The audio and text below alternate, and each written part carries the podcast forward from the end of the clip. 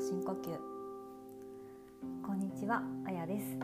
私は普段ご縁をいただいた方のお話を聞かせていただいてその方のイメージや印象的だった言葉をもとに本を選ぶ本とコーチングというサービスをお届けしています。この番組では私のお気に入りの言葉と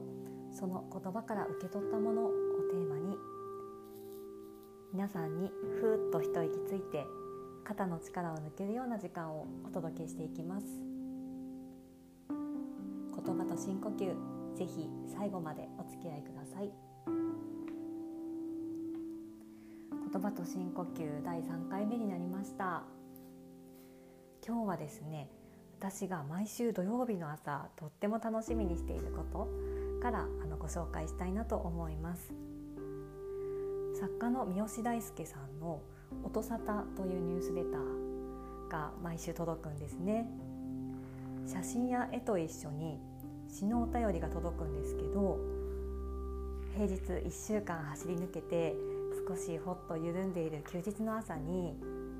心にスーッと染み込んで深い部分に優しく語りかけてくれてそして心が潤っていくような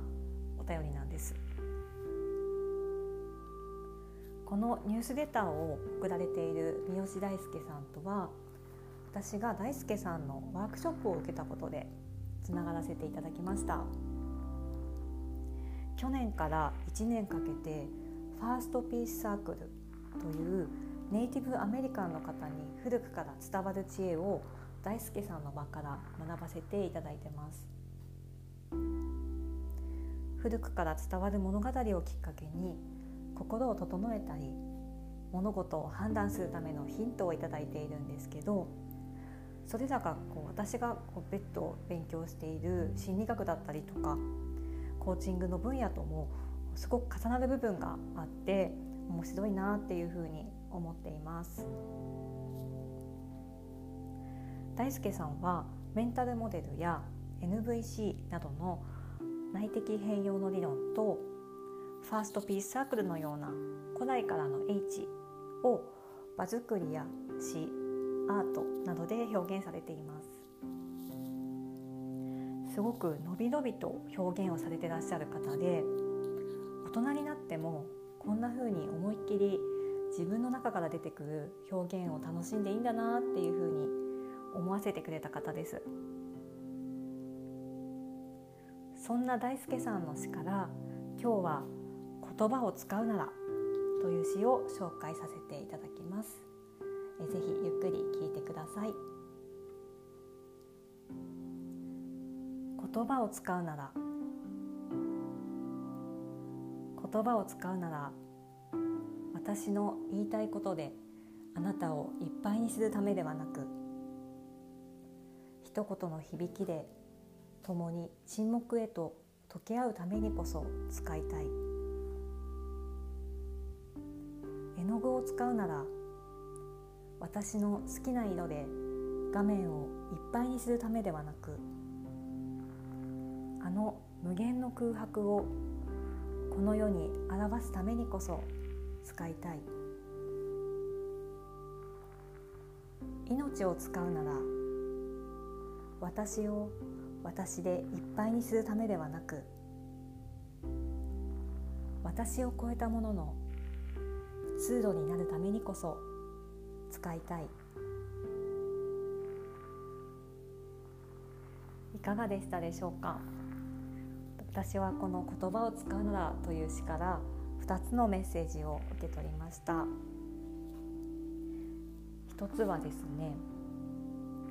一言の響きで共に沈黙へと溶け合うためにこそ使いたい。っ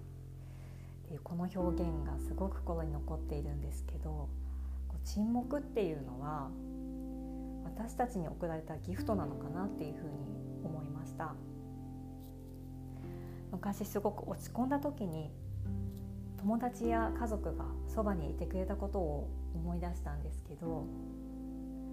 今でも心に残っているのは実はかけてくれた言葉ではなくってただ黙ってそばにいてくれたその存在感だったりします。くてもただその空間を一緒に共有して味わってくれたことが嬉しかったんですよね。すぐには言葉にすることができない。その感覚というものを安心して分け合える沈黙の時間ってすごく幸せなことだと思いますし、うん、なんか私もそういった沈黙の時間っていうのを大切な人と分け合いたいなっていうふうに思います。